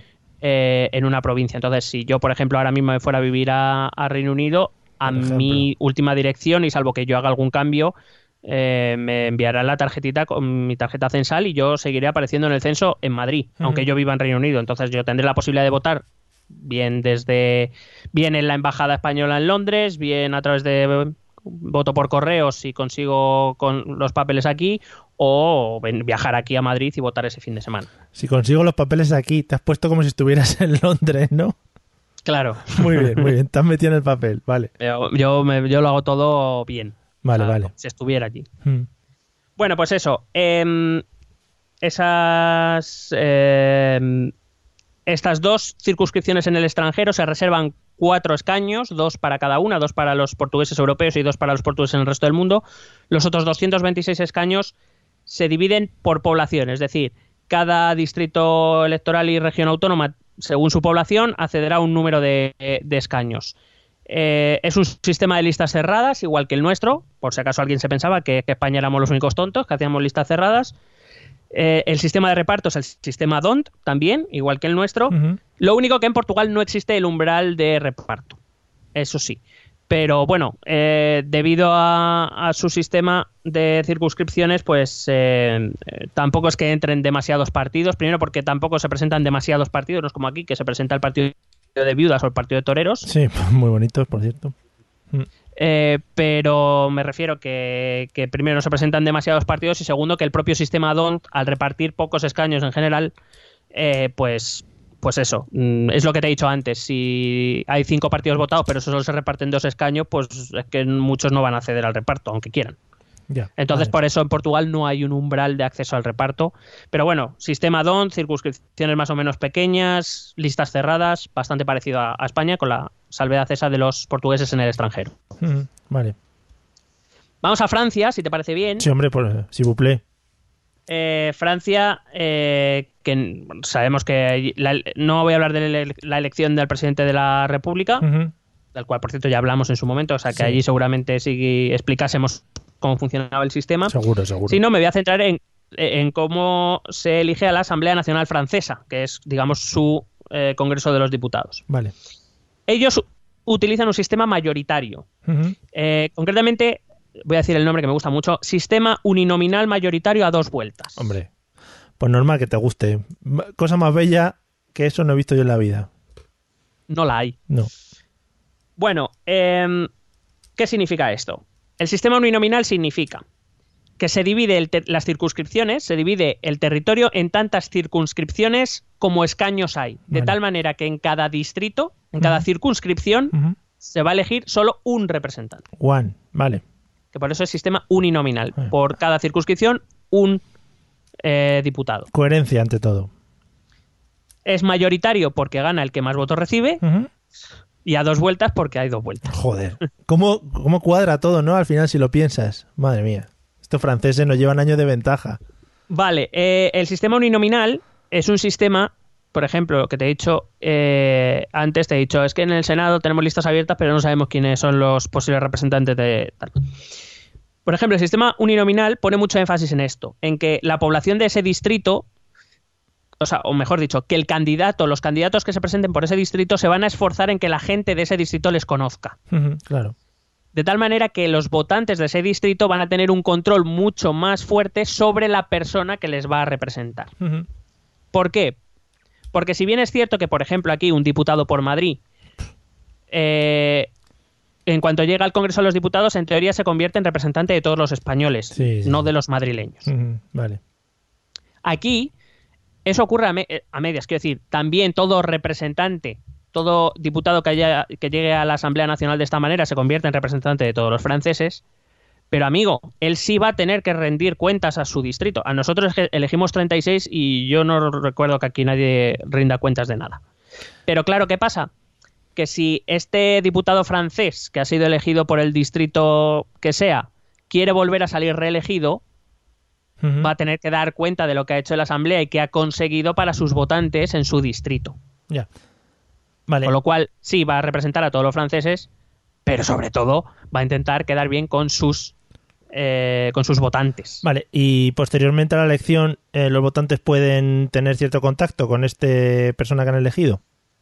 Pues eh, supongo que sí, en Francia lo desconozco, reconozco lo mejor. En, en- en Reino Unido, Sí, del es- que hablaremos ahora, sí tienen obligación de pasar Vaya. no son dos días a la semana en su circunscripción, tienen obligación de recibir a todo mm, ciudadano de su circunscripción que vaya a verles a su despacho en el Parlamento Eh, y tiene obligación de contestar a todas las cartas o comunicaciones que reciba de sus ciudadanos Claro. en su circunscripción. Ahora vete tú a preguntar quién ha entrado el, el 15 por Madrid por el, Exacto. por el Partido Popular. Bueno, realmente nosotros deberíamos poder tener derecho a, a preguntar a los 36 que van por Madrid. Claro, claro. Pero Todos, Eso, todos claro. en una mesa contra una persona. Hola, buenas. Quiero reunirles a todos. Pónganse aquí. Claro. Claro, porque además ten en cuenta que el voto es secreto, o sea que yo no tengo por qué decir si he votado uno a otro. Claro. No tengo que dirigirme a los, de- a los del partido a los que yo he votado. No, no, yo voy a los que gobiernan. Claro, Claro. Claro. Entonces, el distrito uninominal resuelve eso. Está claro quién me representa. Mm. Sí. A mí, aunque le haya votado o no le haya votado. Pero tiene un problema y es que, claro, eh, imagínate que hay un partido que gana 100, ci- eh, 100 circunscripciones por, por una ventaja mínima. Y hay otro partido que gana 3 por una ventaja aplastante. Sí, sí, pero son 100 a 3. Ya. Entonces, eso es un problema porque perjudica la proporcionalidad, evidentemente. Pero y luego mm, se supone que cada uno de los elegidos tiene que rendir cuentas a más gente, ¿no? Porque al final aquí en España lo que hacen es hablar, como hemos comentado muchas veces, hablar en plan genérico. Pero claro, allí estás más al tú a tú y estás más cerca de la gente y al final tienes que rendirles cuentas. Claro, claro, sobre todo si quieres ser reelegido y si no y si no tu partido te dirá que te apretará las tuercas porque si tú no vas a ser el candidato en las siguientes elecciones, lo que no puedes, o sea, lo que no puedes es dejar a un compañero tuyo de partido medio vendido porque tú no has decidido que como no te vas a presentar pasas de todo. Claro, eh, que no nos engañe, esto abre la posibilidad de que un diputado vote en contra de la disciplina de partido en algo con que sí puede ocurrir, pero no es lo natural, que no nos engañemos porque al fin y al cabo eh, luego un diputado socialista por yo que sé por Lille eh, pues votará el 95% de las veces con el resto del Partido Socialista del Parlamento, el 95 por no decirte el 99,9. Ya, ya, sí, sí. En, en Inglaterra solo llevan mejor porque en Inglaterra, ya te digo, en los países anglosajones esa disciplina de partido es menos férrea. Eh, es menos, no sé, llevan, llevan más a gala el hecho de que el diputado en un momento dado hace lo que considera porque va en beneficio de su circunscripción y no de su partido. Eh, en, los, en los países continentales, incluso en Francia, aunque sea este mismo sistema, es muy, muy complicado que alguien se salga de la disciplina de partido. Vale. Bueno, la Asamblea Nacional Francesa tiene 577 diputados, por tanto hay 577 circunscripciones. Y entonces se hace la primera ronda. Si un candidato de los que se presente, se pueden presentar todo el que quiera. Si un candidato obtiene más del 50% de los votos ya en esta primera ronda, no hay segunda. Automáticamente es elegido eh, el, el diputado por ese distrito. No hace falta una segunda ronda. Si, si no ocurre, que es lo normal, es muy raro que esto ocurra, eh, pasan a segunda ronda todos aquellos que hayan obtenido más del 12,5% de los votos. Lo normal es que no sean más de cuatro candidatos. De hecho, lo normal son dos o tres. Claro. Pero bueno, como mucho cuatro. En alguna circunscripción he visto cuatro. Eh, y entonces estos candidatos que sí que han pasado se enfrentarán nuevamente en segunda ronda. ¿Esto qué hace? Pues entonces dice, bueno, pero si es que los que han votado por ellos en primera ronda votarán por ellos en segunda. Sí, lo que hay que ver es por quién votan los que no les han votado a ellos. Es decir, eh, es un sistema también que favorece que aquellos que votan partidos pequeños puedan, aunque sea, tomar algún tipo de decisión sobre su representación. Y aparte también lo único que, eh, claro, va más que con la ideología, se convierte ya en voto útil. Es el voto y a votar por este porque no quiero que salga este otro. Eh, Voy a votar por eh, Republican March porque no quiero que salga el Frente Nacional. Ya. Aunque yo haya votado al Partido Socialista y mi candidato no haya pasado el filtro, ¿sabes? Sí. Si por lo que sea solo hay un candidato que ha pasado mm, del 12,5% de los votos, que esto es muy raro que ocurra, pero está previsto que si esto ocurre, o que no hay ninguno que haya pasado, pues pasarían los dos más votados y se enfrentarían en segunda ronda. El que gane, pues consigue el escaño.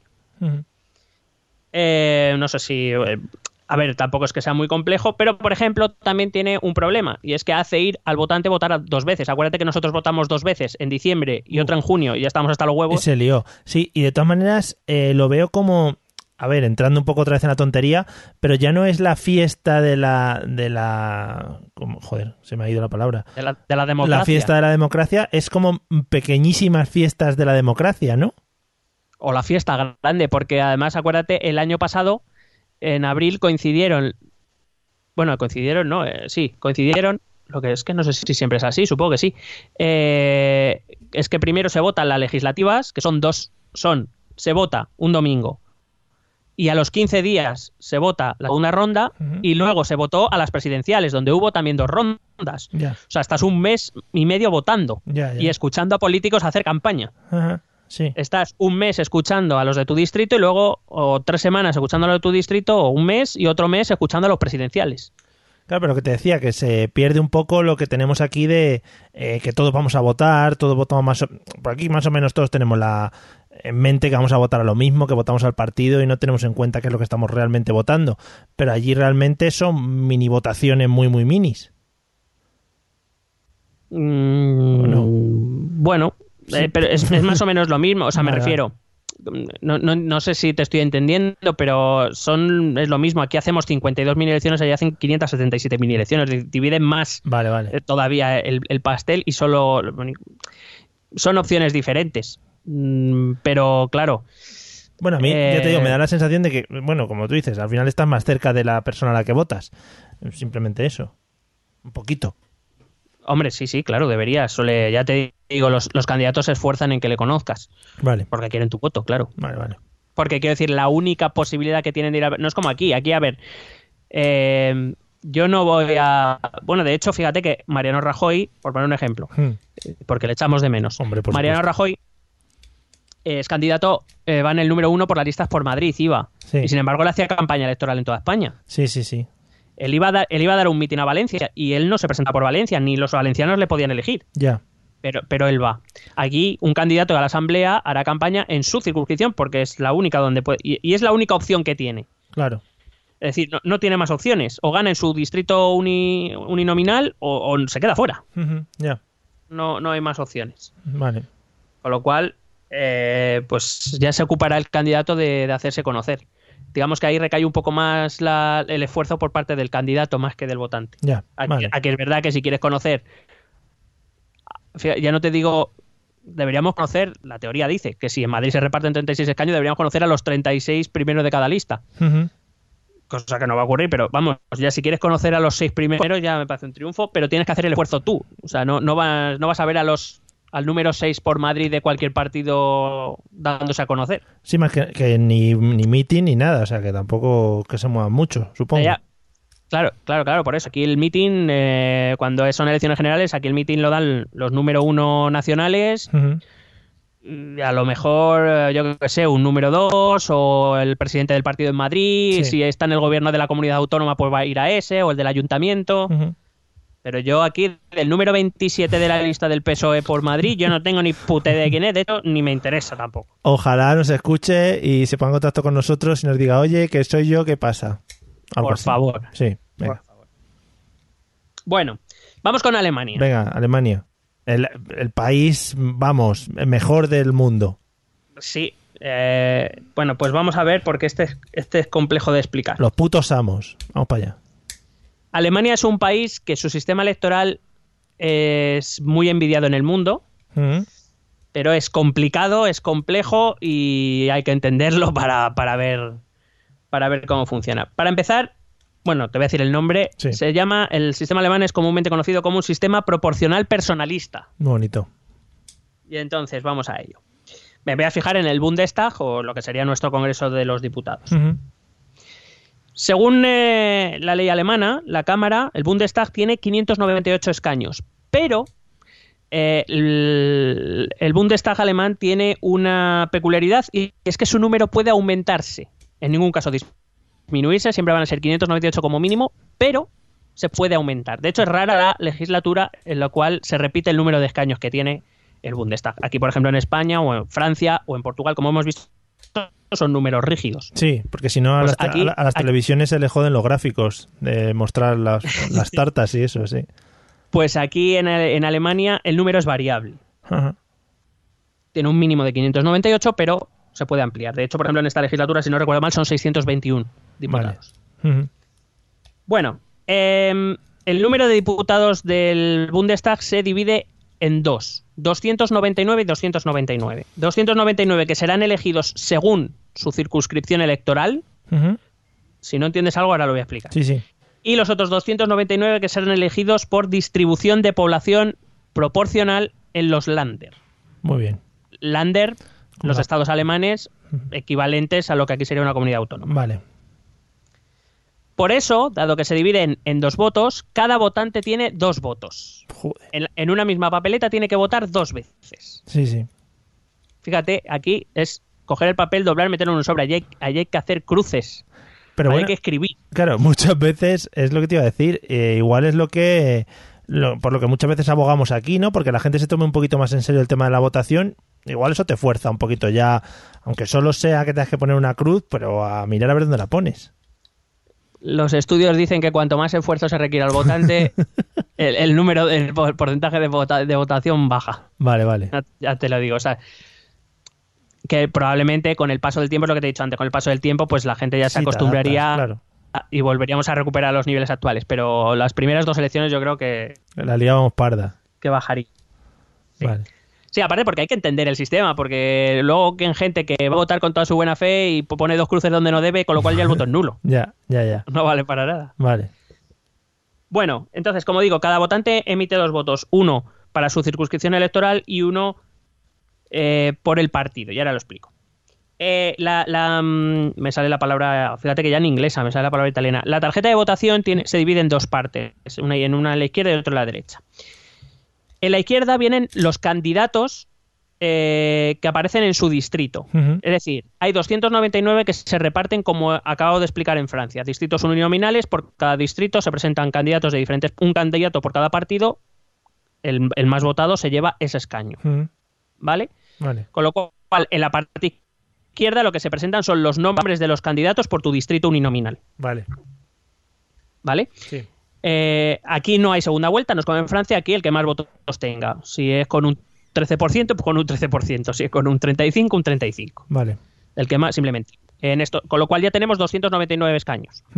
Y los otros 299, te he dicho que son eh, se celebran, son como las elecciones en los Länder, como si aquí fueran en vez de las provincias, en las comunidades autónomas, y digamos, pues pro- por proporción se reparten. Y, en- y para estas, que es la parte derecha de esa tarjeta de votación, lo que se representan son los partidos, Ujú. ¿Vale? Vale. Eh, que es una lista cerrada. Ahí los partidos presentan su lista, una lista cerrada eh, en cada lander y así, se- según la población, pues se reparten los 299, igual que en España, se reparten así, cada, cada lander le toca tanto y se reparten, Vale. ¿vale? Y así tendríamos los 598. Pero he dicho que, eh, que puede ser que haya más escaños de estos 598 y te voy a explicar por qué. Si el Lander o digamos que el número de escaños que un partido ha obtenido por esta segunda lista es igual a las victorias uninominales, imagínate que el reparto es que eh, el partido de Merkel ha obtenido, bueno, no tengo idea de los números, pero ha obtenido 50 victorias uninominales y luego 50 escaños por las elecciones que nosotros diríamos que son las normales, no hay problema, el partido tendrá 100 escaños, Vale. Sin más. Si, em, eh, por ejemplo, el partido de Merkel gana 45 uninominales y 50 eh, por partido, pues no hay ningún problema. El partido tendrá 95, los 45 uninominales o los 50 por lista. Ah, pero Si el número de escaños del partido es menor a las victorias uninominales, Sí. Aparece lo que en Alemania se llaman los escaños excedentes. Es decir, aunque tu partido haya obtenido... eh, a lo mejor no me lo estoy explicando claramente. Sí, sí, sí, creo que sí. Y te voy a hacer una pregunta luego que te lo va a cerciorar. Vale. Vamos para allá. Pues si por lo que sea el partido de la Merkel en un Lander ha obtenido 40 escaños, pero ha, pero ha vencido en 45 distritos uninominales de ese Lander, Sí. Los cinco que hay de diferencia no se quedan fuera del Parlamento. Vale. Esos cinco se van a meter en el Parlamento. Voy para allá. Por eso, por eso esos, 500, no- esos 598 van a empezar a aumentar. Vale. Voy para allá. Dime. ¿Puede ser que estos cinco que se queden fuera, al haber sido eh, obtenidos mediante uninominales, eh, puedan quedarse un pelín fuera, por lo que sea, de la disciplina de partido? No, uy, porque esos, esos uninominales, esos uninominales también van en las listas de partido para asegurarse que entran. Vale, pero iba bien tirado la cosa. Digo, si lo. Sí, sí, sí. Ibas bien. tirado, ibas Venga, bien tirado. Gracias. El- la- la cuestión es que, eh, a ver, para que te hagas una idea, vamos a imaginar el lander de Schleswig-Holstein que tan Por- bien conocemos ya gracias a por favor. Carlas Puigdemont. Volvamos a ese lander. Sí, sí. Vamos a imaginar que ahí el partido, ahí se reparten 50 escaños Ujú. o de los 598. Venga. 50 A escaños. tope. Vale, entonces, eh, la li- el partido presenta una lista cerrada. Y esos miembros de, de, eh, de esos miembros del partido de la lista cerrada, a su vez, se van a presentar también por distritos uninominales. Sí, vale. Vale. Si por lo que sea, eh, bueno, pues eh, imagínate que el partido de Merkel consigue 30 escaños Sí. según el reparto proporcional y ha conseguido 30 victorias uninominales. No hay problema, porque Todo los perfecto. 30 uninominales Claro. que están en las listas también van al Bundestag. Sí, no hay sí. problema. Vale. Si por lo que sea, eh, el, eh, el número de escaños, imagínate, por, por escaños el partido obtiene 30, Ujú. pero solo ha ganado en 25 distritos uninominales. No hay problema. Irán los 25 que están en los distritos uninominales y 5 de la lista cerrada. Ah, vale. O sea que nunca se pierden, ¿no? Los escaños, por, tanto por un lado como por otro. No, no, claro. Vale. Pero eh, me refiero, en ese caso no hay variación de escaños en el Bundestag, porque le tocan 30 escaños a ese partido. Sí, es como si. Es, pues cinco de los estos han perdido, pero siguen entrando porque en la proporcionalidad han salido que ganan 30. Claro, ganan 30, entonces los 25 que han ganado su distrito uninominal van seguro y los 5 restantes hasta los 30 salen de la lista que ha presentado el partido en ese lander. Vale. Sí, sí. Está todo magnífico. Eh, ¿Cuándo, cuándo varía el número? Cuando ocurre al revés. Imagínate que hay 30 candidatos del partido de Merkel que han ganado en su distrito uninominal, pero en proporción en el lander solo obtienen 25 escaños. Claro. ¿Qué pasa? Claro, y tú ahí cómo decides quién se queda fuera. Lo que hace la ley electoral alemana es no dejarles fuera. Dado que han ganado en 30 distritos uninominales, aunque a su partido le toquen 25, Ujú. van a entrar los 30. Y en ese momento el Bundestag dejará de tener 598 para tener 603. Vale. Y Eh, esto ocurre en todos los Lander. Por eso, por ejemplo, ahora hay 621. Claro, está bien, ¿no? Porque al final, eh, esos que se quedan, digamos, fuera de la proporcionalidad que ha obtenido el partido, eh, no, no le da la sensación a la, a la gente al que vota de haber perdido su voto, haber tirado su voto, ¿no? En plan, oye, yo he votado a este tío eh, y al final está entrando en el Parlamento. Claro, ese es uno de los grandes pros, pero también tiene una contra. Tiene, eh, y es que, eh, claro, los partidos que obtengan estos escaños excedentes ganan peso en el Bundestag, Claro. sin tener más peso en el voto, en el voto proporcional. Vale. Aún, as- aún así, dado que, por ejemplo, este número no es excesivamente grande, estamos hablando de que es una Cámara de 598 que, por ejemplo, ahora tiene 621. Estamos hablando de 23 diputados entre más de 600. No es que sea un- una ganancia de peso enorme. Ya, bueno, sí, pero. ¿Vale? El sistema, el sistema electoral prevé esto. Que, hombre, eh, está feo dejar a alguien que ha ganado su distrito fuera. Claro. No puede ser. Pero vamos a hacerlo de tal manera que tampoco haya grandes beneficios para estos partidos a los que les ocurra. Ya, ya. Que normalmente serán los partidos grandes, normalmente. Sí, sí. Vale. Clarísimo. Pero bueno, pero bueno, sí que es verdad que sale un, un parlamento bastante bien proporcionado. Lo que pasa es que eh, eh, para evitar, bueno, esto sí que responde evidentemente a una causa histórica. Hay que recordar que el partido nazi se accedió al poder debido al sistema electoral que había en la República de Weimar, que era un sistema muy proporcional. Con lo cual eso era ingobernable y eso permitió al partido nazi hacerse con el poder en un momento dado, eh, pues eh, lo que han hecho en Alemania es poner un umbral para el acceso de los escaños del 5%, que es un umbral muy alto. Sí. De tal manera que realmente luego en el Parlamento hay 6-7 partidos, no hay más. Claro, ahora, bien, esos 6-7 partidos están representando una manera bastante proporcional a su voto. Vale, perdona. Entonces, eso lo que quita es que si algún partido gana uninominalmente en alguno de los Lander, no tenga esa capacidad para poder entrar en el Congreso, ¿no? No, si, si gana uninominal, sí. A ver, de verdad, sí, joder. Lo que no puede hacerlo es su partido. Es decir, imagínate que un partido alcanza el 4,92% del voto, con lo cual no va a poder acceder al... a- bueno, me parece que tiene que ganar tres distritos uninominales para poder acceder. Vale. Ujú. Pero vamos, creo que no es tan exigente, porque a lo uninominal a ellos les importa en el sentido Sí, de sí. que han ganado su distrito, son Claro. representantes de su distrito, dejarle fuera esta fete. Está feo, sí, sí, sí, por eso, porque la gente además se va a sentir un poco timada, sí, sí. Sí. Eh, y luego eh, hay que decir que la fórmula que utilizan para ese para la parte del reparto proporcional utilizan una fórmula que no es DONT, que es la, la otra más conocida. Bueno, hay tres conocidas. El sistema ARE no lo voy a, no lo voy a describir hoy porque porque no, porque no he cogido ningún país que lo utilice. Para Vale. la parte 2 de este podcast lo podemos hacer. Vale. Eh, esto utilizan el sistema SANLAG o SANLAGE, que, eh, que bueno, es- estaba demandado también por, por algunos politólogos. Y en realidad es un sistema bastante similar al, al DONT. En vez de dividir, eh, por ejemplo, en el ejemplo de antes, si en vez de poníamos 1, 2, 3, 4, 5, que era el número de escaños que repartíamos, Sí, pues ahora se pondría 1, 3, 5. Solo se, en vez de repartir por cada número, se, se- solo se divide entre los impares. Ujú. Pero el sistema es el mismo. El número más alto recibe el siguiente escaño y así. O sea, Vale. no, no es que tampoco sea una... eh, dicen que es más proporcional, pero también tiene que ver con las circunscripciones. Es que Donte es muy proporcional con una circunscripción grande, entonces depende, como digo, no solo de la fórmula, sino un poco de, de todos los demás elementos. vale. Eh, voy a hablarte muy rápidamente de Reino Unido. Sí, Eh, ya sabemos lo que son los sistemas uninominales, así que no me voy a entretener mucho. bueno, En Reino Unido, su sistema se llama Sistema Uninominal Mayoritario Simple. muy bien.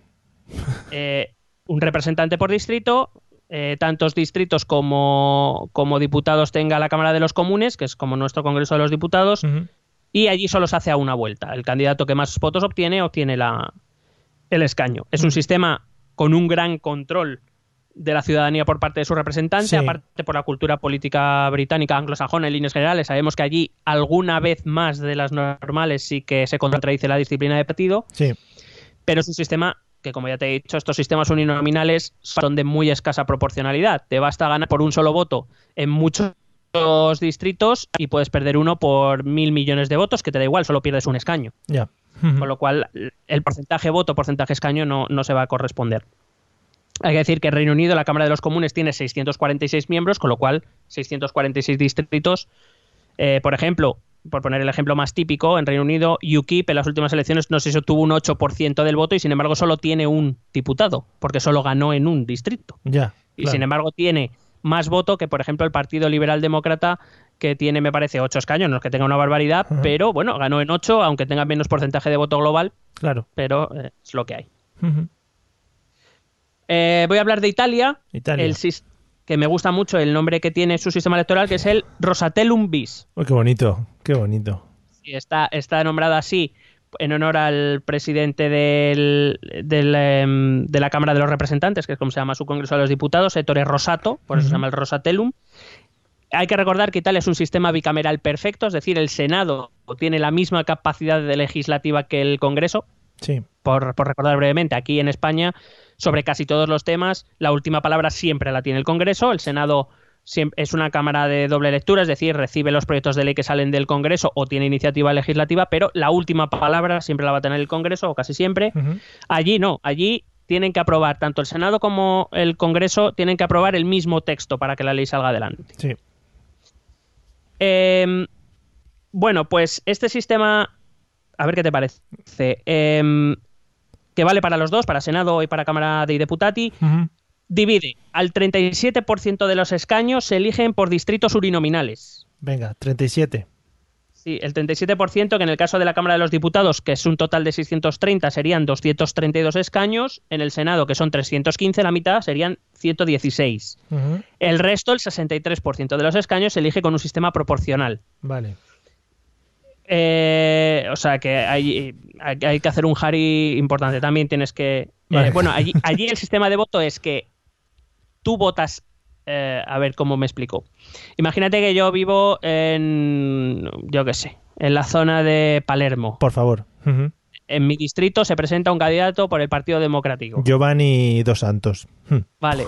En el momento, en el momento que yo voto por Giovanni Dos Santos del Partido Democrático, automáticamente ese voto me vale para ese 36%, bueno, para ese distrito uninominal eh.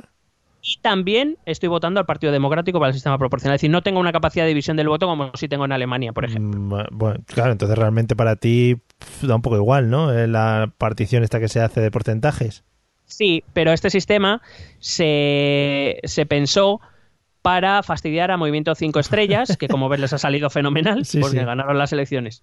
¿vale? Porque se pensaba que Movimiento 5 Estrellas, que era un movimiento principalmente urbanita eh, de las ciudades, eh, pero claro, hay muchos distritos uni- uninominales que son rurales. Se pensaba que al no tener implantación territorial en las zonas rurales, pues esos escaños, habría muy pocos escaños de esos que fueran a, a Movimiento 5 Estrellas. Resulta que en casi todo el sur ganó Movimiento 5 Estrellas, Claro. incluso en las zonas rurales, con lo cual, pues eso incluso les dio mucha fuerza. Liga Norte, por ejemplo, gracias a este sistema también tiene mucha más fuerza, porque les votan en muchas zonas rurales del norte. Claro, al final si no tienes implantación en ciertas zonas, el 37% ese lo tienes muy complicado de ganar, ¿no? Claro. Claro, pero, eh, por ejemplo, eh, fíjate que este sistema, un sistema electoral pensado, eh, además este sistema electoral fue pensado, bueno, se le llama el Rosatellum, pero fue ideado por Renzi y Berlusconi Mm, para intentar parar a Movimiento 5 Estrellas. Y fíjate que bien les ha salido a los dos. Sí, sí, sí. Que, que Movimiento 5 Estrellas ha pasado fulgurantemente a Partido Democrático, pero es que a Forza Italia se lo ha comido Liga Norte. Precisamente porque en los distritos uninominales solo gana uno. Ya. Y, y ya puede tener mucho voto el Partido Democrático que con un voto más Movimiento 5 Estrellas se, se lleva ese escaño o al revés entre Forza Italia y, y Liga Norte. O sea, o sea que muy bien no les ha salido la idea para que veáis qué importante es hacer un sistema electoral. Sí. Eh, también tienen umbral el 3% a nivel nacional en listas cerradas en circunscripciones electorales, o sea, un Ujú. 3% del voto. Eh, y como digo, el voto uninominal y el proporcional están, están vinculados. Es por esto que, por ejemplo, en Italia se presentan muchas alianzas, muchas coaliciones electorales. Ya. Por ejemplo, la coalición Centro-Destra, donde están Forza Italia, donde está Fratelli d'Italia, donde está Lega Norte, etcétera.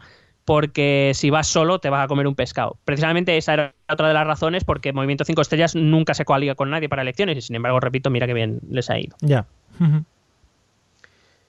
Eh, y eh, bueno, eh, voy muy rápido con Grecia, Grecia, vamos. es un país mediterráneo. Eh, Muy bien. Bueno, Gre- Encuádralo primero en su, en su historia, en su... eh, Grecia, bueno, sí, tiene mucho que ver un poco con la cultura. Hombre, a Eh, ver, en los inicios de la democracia griega, ¿no? Toda esa maravilla. eso quedó muy lejos ya. Ah, vale. Bueno, hay que decir que la Cámara Legislativa griega tiene 300 miembros, pero solo salen a elecciones 250. Muy bien. Porque eh, son, se, eh, son esos 250 se reparten según em, eh, sistema proporcional entre circunscripciones electorales, Sí. pero eh, Grecia cuenta con una peculiaridad y es que el partido más votado, el que haya conseguido más votos a nivel nacional, Ujú. se lleva los 50 escaños hasta los 300, se los lleva ese partido. De regalo. Es decir, es- sí, es decir, es un sistema proporcional como sistema electoral que al final da un premio de 50 escaños para conseguir una gobernabilidad más fácil. Quien gana se lleva el bote, De claro. hecho, claro, de hecho, por ejemplo, en las últimas elecciones, las que ganó Siriza en Sí. 2015, Ajá. eh, quiero recordar, Siriza ganó unas elecciones mm, sin esos 50 escaños.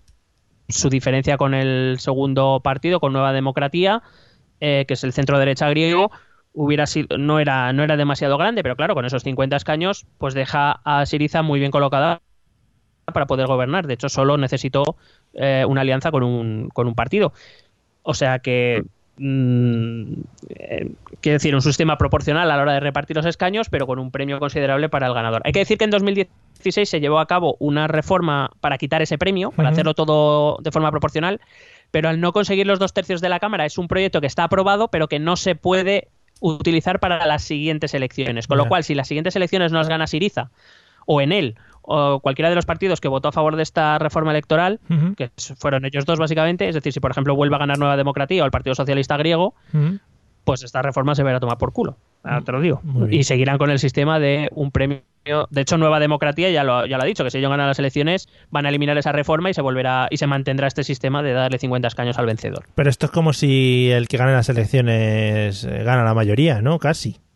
Sí, claro, por eso te digo, lo que busca en el fondo es dar una apariencia de representatividad, es decir, hasta 250 el reparto de escaños es bastante proporcional. Sí. El problema viene que luego se vuelve a, a- se le da un premio al partido más votado para conseguir gobernabilidad, es decir, para que sea más fácil formar gobierno. De hecho, Nueva Democracia cuando ha dicho que si gana va a quitar este premio, o sea que va a quitar esta reforma que, que, eh, quita este premio, Sí. es precisamente porque lo que dice es que si no es que el Parlamento griego sería ingobernable. Y de hecho, a- a- mm, por mucho que me fastidie, porque soy más partidario de sistemas proporcionales, no proporcionales puros, pero sí de sistemas proporcionales, la verdad es que el Parlamento griego tiene que ser fino, fino, ¿eh? porque Polvorín. ahí hay partidos de todo, o sea, de todos los colores que te puedas imaginar, los, Claro. eh, lo hay. Claro, por eso decías antes que muchos de los sistemas electorales dependen también del contexto de la historia y de lo que tienen en- por ahí. Claro, Grecia, que de hecho este sistema tampoco era muy antiguo, era de mediados de los 2000, 2008, me- 2007, 2008 me parece. Eh, precisamente fue por eso, porque es que cada vez se, se hacía más difícil, cada vez entraban más partidos al Parlamento, cada vez se hacía más difícil formar gobierno. Decidieron hacer esta reforma para poder tener un- una, un- cierta facilidad o una mínima comodidad a la hora de formar gobierno, porque se estaba volviendo imposible si lo vuelven a quitar, se va a volver imposible del todo. Porque me dirás tú cómo canaliza el partido eh, Siriza, son más o menos partidos de izquierda, Nueva Democracia, que es de derechas, Enel, que es un partido nacionalista que no sabemos muy bien, Topotami, que es un partido liberal, Amanecer Dorado, que es un partido de extrema derecha. Pues es que eso es un jari Ya. importante. Vale. A ver, a ver cómo se gobierna eso. Pues sí, no, no, no vamos a plantearlo ahora. Y por último, ya acabo con Finlandia. Finlandia, el país eh, en el que todos nos tenemos que fijar, nuestro espejo, leyes educativas maravillosas, todo estupendo. Vamos allá. Bueno, el Parlamento finlandés tiene 200 escaños, están elegidos en 15 distritos electorales. El voto es en listas abiertas. Oh yeah. Es decir, el partido presenta una lista eh, en cada distrito con, eh, pues si se reparte en cinco escaños, pues con cinco eh, candidatos y eh, el votante escoge a uno, a un miembro cualquiera, cualquiera. No, no hace falta que sea el cabeza de lista. Pues poner al que vaya de número 4. De hecho, de hecho normalmente no les presentan ni como lista, les presentan por orden alfabético, Ya. para que no haya Claro. Sí, sí. inclinación al voto o indicación de voto. Y entonces, una vez sumado los votos de todos, pues se reparte los escaños, no tiene mucho misterio. Eh, me refiero, se suman los votos a todos los candidatos del mismo partido. ¿vale? Por ejemplo, si yo presento en mi Partido Socialista de Finlandia, Sí. yo presento a un sitio con cinco escaños, yo presento a cinco candidatos. Eh, y yo sumo todos los votos que hayan eh, cogido mis cinco candidatos. ¿Vale? Si por lo que sea en el reparto yo soy el segundo y me han tocado tres, dos escaños, mis dos representantes serán los dos más votados. ¿Vale? Pero bueno, ¿esto qué hace también? Esto sí que eh, hace que intentes conocer un poco también a tus representantes, porque suelen ser números pequeños Sí. y porque al fin y al cabo cuando tú votas a una persona, pues tratas de conocerla, esa persona trata de acercarse. Claro, eso Eh, es, es por la otra parte que el representante también se lo te ha de currar un poco. Sí, claro, es un sistema mucho más balanceado que, por ejemplo, el británico, donde ahí el que lo hace todo es el candidato porque es la única opción que tiene. Aquí, eh, digamos, es un mix. El, el votante tiene que hacer un mínimo esfuerzo, o un, poco de esfuerzo, y el candidato también. De hecho, en Finlandia son comunes las visitas de los candidatos a, los, a las casas de la gente. O sea que, sí, sí, sí, es... eh, eh, lo cual a mí eso, pues no sé si me gustaría que me apareciera aquí algunos, ¿sabes? Imagínate. Pero uno no, todos, lo de todos los partidos. Hola, buenas tardes, que soy el del PP. En fin. Por cierto, que como he dicho, se suman los, los votos de todos los candidatos de ese partido, los escaños se reparten según DONT, es decir, fíjate, Finlandia, ese espejo Fíjate, democrático en el que mirarnos, Hmm. también utiliza la fórmula DONT. Qué tíos. Eh, de- debe ser que es culpa de DONT todo, entonces. Todo. Pobre hombre. Eh, y ya te digo que los dos, si a mí me han tocado los escaños, pues los dos que más crucecitas han llevado de mi partido serán los dos que vayan en representación de mi partido por, por esa, ese distrito electoral. Y bueno, el reparto, pues es también eh, cada distrito electoral tiene número de escaños a repartir según su población, o sea, es algo bastante proporcional. Vale.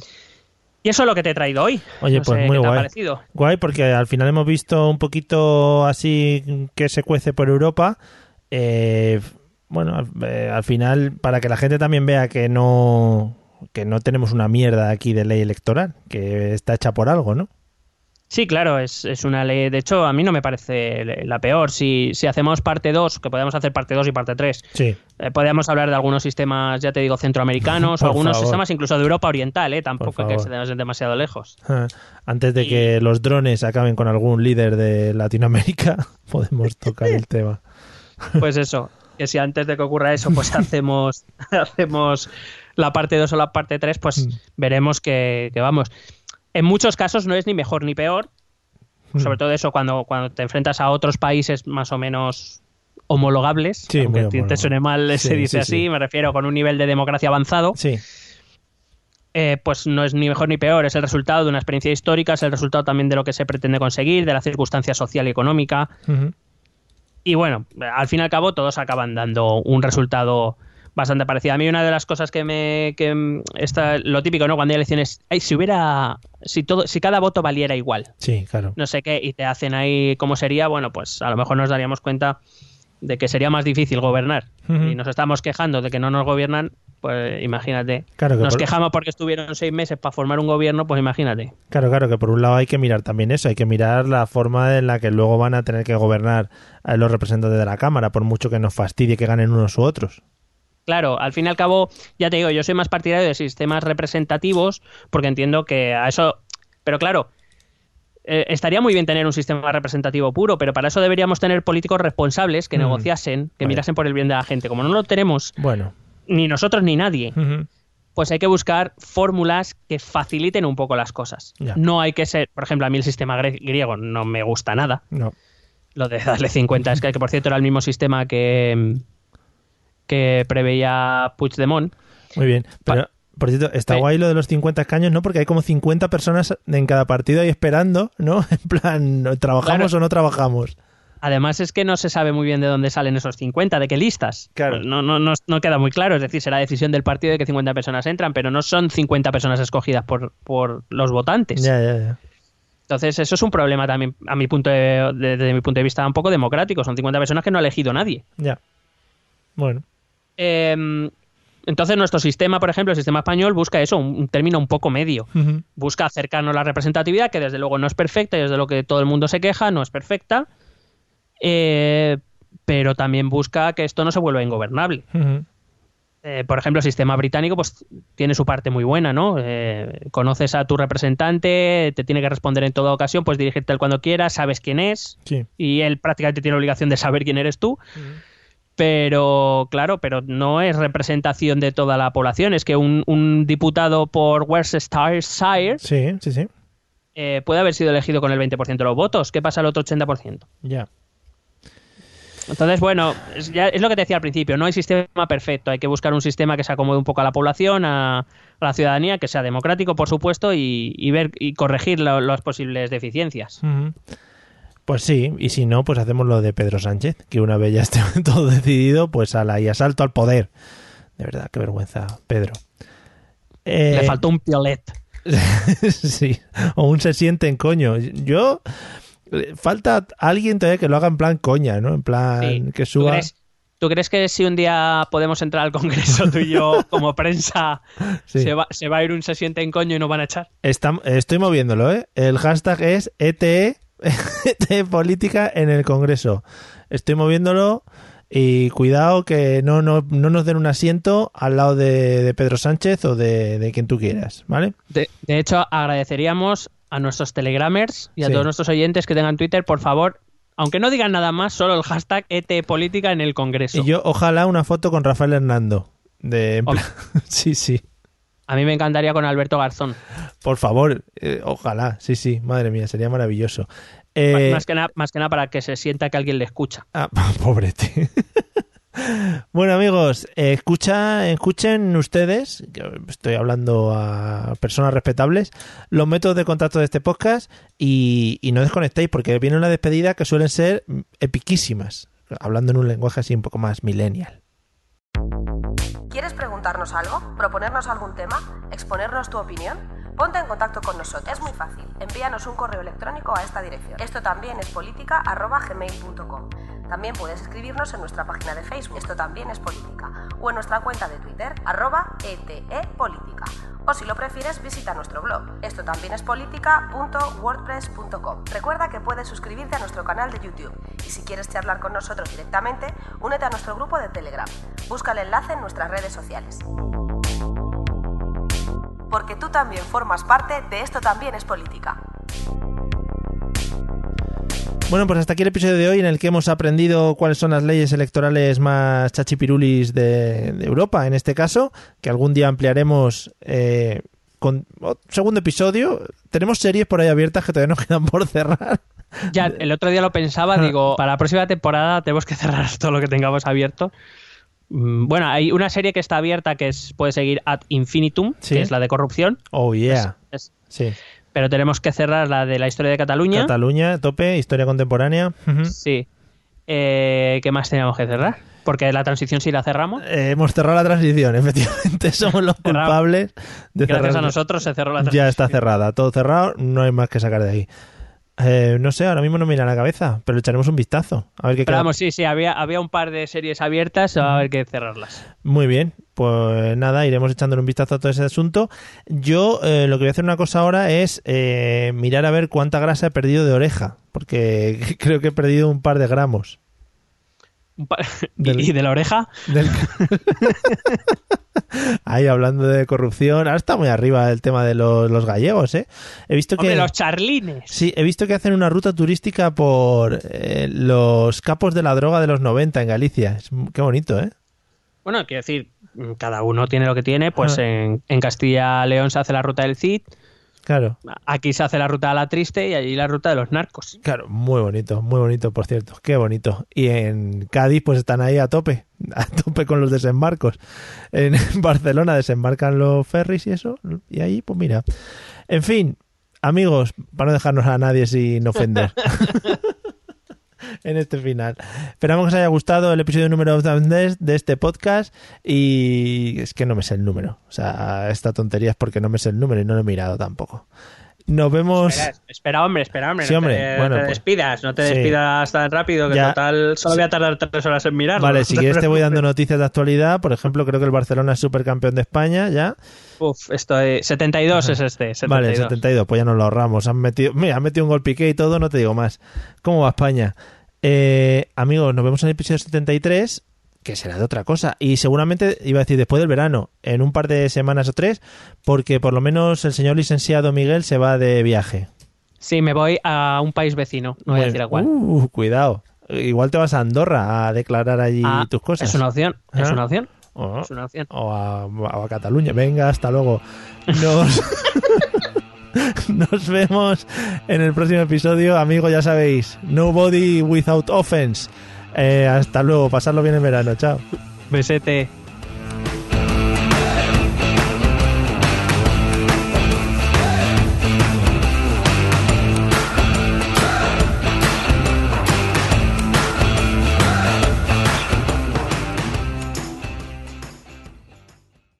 With Lucky Land slots, you can get lucky just about anywhere. Dearly beloved, we are gathered here today to. Has anyone seen the bride and groom?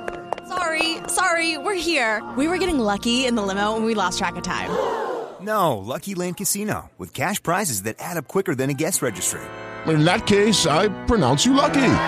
Play for free at LuckyLandSlots.com. Daily bonuses are waiting. No purchase necessary. Void where prohibited by law. 18 plus. Terms and conditions apply. See website for details.